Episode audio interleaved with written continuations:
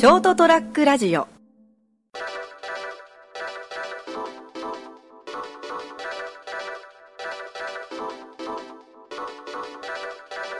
今あのですね今日お知り合いになったというかあの島崎三郎書店であの重力の金剛石はいそうですね。あの絵本を書いた、えー方ともう一人知り合お知り合いになった方があのあれ虫の刺繍の作家の方で、はい島崎三郎書店恐るべし ででもここ本当にまあそのいろんな方が集まって はい出会いの場になってますよね、ですね。はい。すみません、ちょっと話が大きく変わっちゃったんですけど、いいやちょうどね、あの帰られたんで、はいごご挨拶したんですけど、あのーそうなんですよ。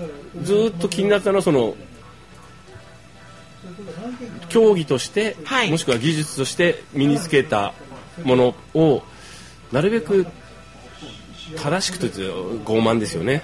あのーよりよく社会がなるために使ってほしいなっていう。そうですね。でも今うちの高校生とかを見ていると、はい。その競技として自分が発言することと、うん。実社会で発言することっていうものに対してかなり大きい距離を感じているみたいあでその実際彼らのえー、と練習の休憩中の会話とかを聞いていたら興味深いんですけれども、ん。自分は割と政治的な発言を試合中はこうバンバンしているにもかかわらず、うん。あの例えばこう学校の先生特にあの公立高校の先生とかやっぱり色のある方もいらっしゃるじゃないですか、うん。中には。はいはい。でこう何々先生がもう意味わかんない戦争反対とか言って超ダセーのみたいな話をしているわけなんですよ。であのかといってそのこうそのなんですかね、えー、と保守的な考えをはっきり持っているわけでもなくて、うん。とにかくそういうことを実社会で発言することはダサいと思っているみたいなんですね。でも実本当は実社会でどのように自分が振る舞うかあのどっちをふあのどのような振る舞いをした方がよりよく社会がなるかっていうあでもそれは時間かかるな。そうだから多分時間がかかるなと思って血肉になるまでですね。ううん。で実際今ここで発言しているってことが自分の,、うん。まあその生活に直結している話なんだみたいなのを本当の意味で理解できるのはやっぱり、まあ、大学生以上というかうん。二十歳超えてからだと思うので,、まあ、自分も。う少しかかりません？もうちょっとかかるかな、そうですね。うん。と思うので、うまあその辺はなるほどな、こんだけいろんな発言をしておいてそう思うかとか、あのだからあくまでこう割り切っちゃうわけですね。競技としてはそうですね。理理屈としてはこう、うん。だけど自分のものではないわけですまだにはなってないのかなそうなんですよ。だからでもただそれ知識として今得てお、あのいるっていうことに対して、うん。あの無駄ではないと思い無ますし。駄すごい無駄じゃないと思います。そうそれが多分いつかあの、うん。気づく時というかですね、が投票行動に現れる時とかがうんうんうん来るかなと思うので、はい。まあほっとこうといういえっ、と反面まあそのそういうことをどういうふうに彼らがダサいと思ってるのかなみたいなのが興味深いので黙って聞いてチラチラ見ながら聞いてるんですけど。着着地できてないんでしょうね、なんかわかる。だからその、うん。例えば、えっと実はある程度大きい大会のうん。去年の論題が、ヘイトスピーチの反対だったん。なんか言ってましたね。はい。聞いたことある。そういうのとかももう非常にその政治的な部分のうん。あるテーマについて、うん。えっと試合中は熱く語ってるし準備中もいろんな話をしているにもかかわらず、なんか学校でそういう話をしなさる先生、まあ、文系の先生とかいらっしゃったら、うん。なんかこう冷めちゃうんだななるほどなと思いながら。うん。そう。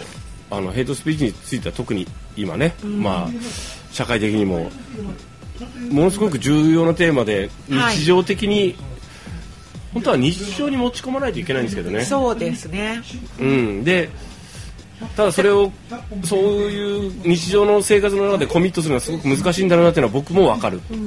やっぱりその例えば、えーとまあ、ここ熊本で暮らしてて、うん。まあ、沖縄がある程度遠く感じるとかっていうのは、まあ、それは当然のことかなと思いますけど、そのなんだろう今自分が試合で話していることと、ん。まあ、新聞市場を賑わしていることと現実に起きてることとね。その沖縄がリック続きだってことにうん。地続きだってことに、いつかなんかそのえっ、と自分の中で実感としてね。咀嚼できる時が来るだろうなと思って、そうですね。はい今は練習とも若い人に対してはね特にそれでいいんだけどでも実際にあの自分と無関係な話じゃないんだよってそうですいう,、ね、うん、いうのに気づくといいな。そうですね。うんまあ、なんでそのある程度気づきやすいようにする工夫みたいなものが必要かなと思って、はい。まあ、そのテーマによりますけど、うん。まあ、できるものについては、うん。まあ、ちょっとその関係する資料館に連れていくとかですね、まあ、そういうことはまあたまにやってるんですけど例えばその環境問題の時に、まあ、水俣に遠足に行くとか、ん。まあ、そういうのは過去にやってきたんですね。ただ本当にあれですもんね。あの押し付けられると子供って嫌がるんですよねだから自分で気づくっていうのがで？自分で疑問を持つための環境づくりをしてやるのが一番いいのかそうですね。ななんでその環境問題について考えたから水俣に行くぞじゃな。くて、今回こういうテーマだからさ記念として遠足に行こうぜみたいなうん。方が多分ああそうでのすね。気づく子はあのいそれで自然に気づくので、うん。ですね。あのーいややっぱちょっといろいろ疑問に思ってたけど今日話していやーさすが大丈夫だなと思いました。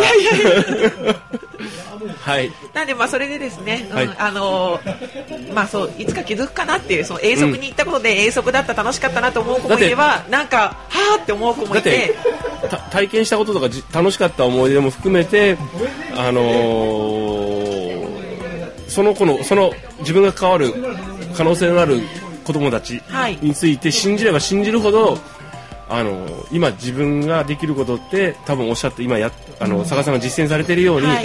あの振り返った時にあっ あれって、はい。置いてた石を置いて心の河原に置いて置いてやるっていうポイントをね、はい、そうですね、うん。うん。でその子がなるべくあのより良い社会ににあのをを想定して誰か困難にある人を傷つけたりしないような発言をしないためにそうですね。今あの関わってらっしゃるんだなっていうのがよく分かりました、はい、あの、はい。あちょっとこれ話長くなっても大丈夫なんですかね？大丈夫です。あの ショートラックラジオなんで。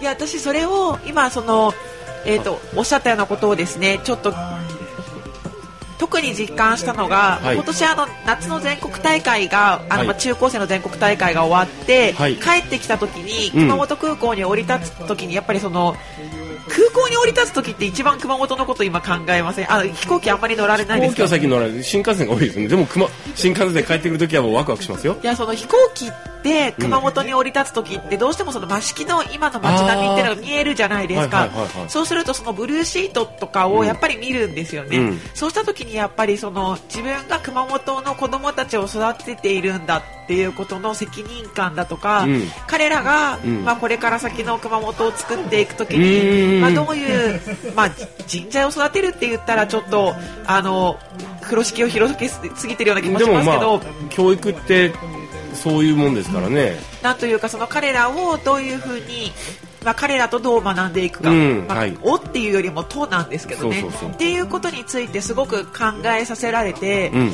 あのこの街で生きてる子たちなんだっていうところが、まあ、私も含めてですね、あのうん。すごく考えさせられたんですよね。大会が終わって帰ってきた時に。でまあ、やっぱり今のうちでお預かりしている子たちっていうのは、まあ、中にはかなり有望というか、まあ、その対競技場のですね、うん。成績を上げそうな子たちもいるんですけど、ん。まあ、そういうところその彼らの全国制覇とかいうことと、うん。まあ、同時にどういう人をこの町で育てるかっていうことを考えて、うん。あのやっていかないといけない。結構これは本当にあの重責というかある意味だなと思って大事なことですね。うん、考えてます。はい。そうやって考えている人があの子供たちに関わっているというのはすごく素晴らしいことだなと私思いました。あの最近の考え方あの世の中の流れというかそうよく聞く言葉でねはい。あの例えば、えー、とコストに対する、ね、リターンとか、はいひあの費用対効果とかあるじゃまあ、コスないですか。パみたいなものですよね。はいで教育もそれで語られますけどそうでも実際に教育というのは違うもんじゃないですか。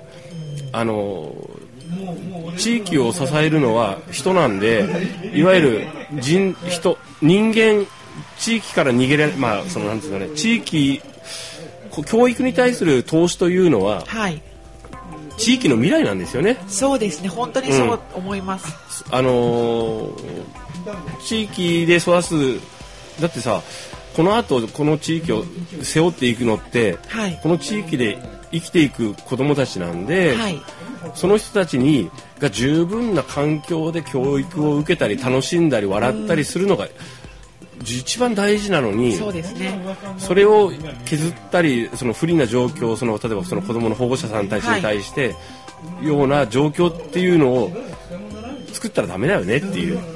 やっぱりでその、まあ、私も仕事上、まあ、短期的なものとして保護者の方が、まあはい。コスパを感じられるということは大事だなとは思ってはいるんですけど、一方でその、まあ、コスパがいいなって思ってもらえないとやっぱりまあ。継続しないのでね、うん、まあもちろん目には目に見える成績が上がったとかね、そうですね。そういったのも大事なの大事なまあ、んですよ。子供がなんか今楽しそうにしてるとか、うん。そういうところももちろん大事だと思うんですけど一方でその、まあ、そういう私がさっきお話しした、えー、と熊本に帰ってくる時の飛行機の中で感じたこととか、そういうものをやっぱり忘れずにやっていかないと、うん。いやまああのどこの地方都市でも同じだと思うんですけど特に今熊本に生きてるっていうことの意味はやっぱり大きいですね。大きいと思います。はい。はい。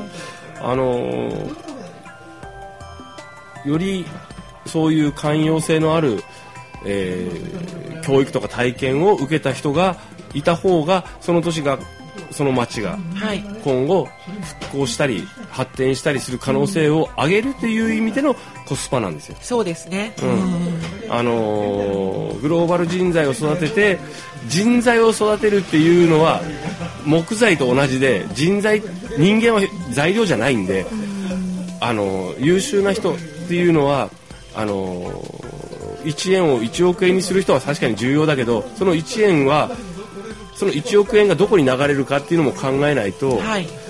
あの意味がない意味が意味がないわけじゃないけどあのその地域にとってはあまりよろしくないなとは思うことはあります。でそういう意味でもうもう最初に戻りますけどディベートというのが科学的に科学的っていうのは要するにこうあの検証性があるとか、はい耐えうるとかあの開かれてるっていう意味なんですけど、そういう能力を持った人たちがたくさんいるっていうそしてそれを倫理的にあの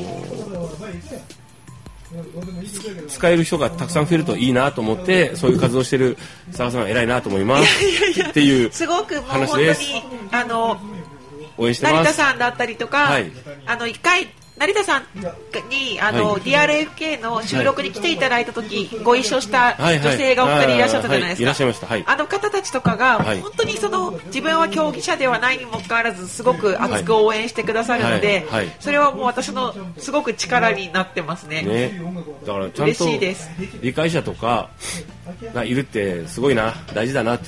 いや本当にそうだと思いますね。多分これも聞いてくださることでしょう。はい。そしてあのー番組もいろんな形で続けてください頑張ります。はい。というわけで今日はですね、長くなったな、もしかして編集するかもしれませんけど、はい今日はあの、今日の成田デリリウム特別編としてですね、あの、DRFK のあの、佐賀さんをお迎えしてお話しました。ありどがうとうございありす。がとうございました。おやすみなさい。おやすみなさい。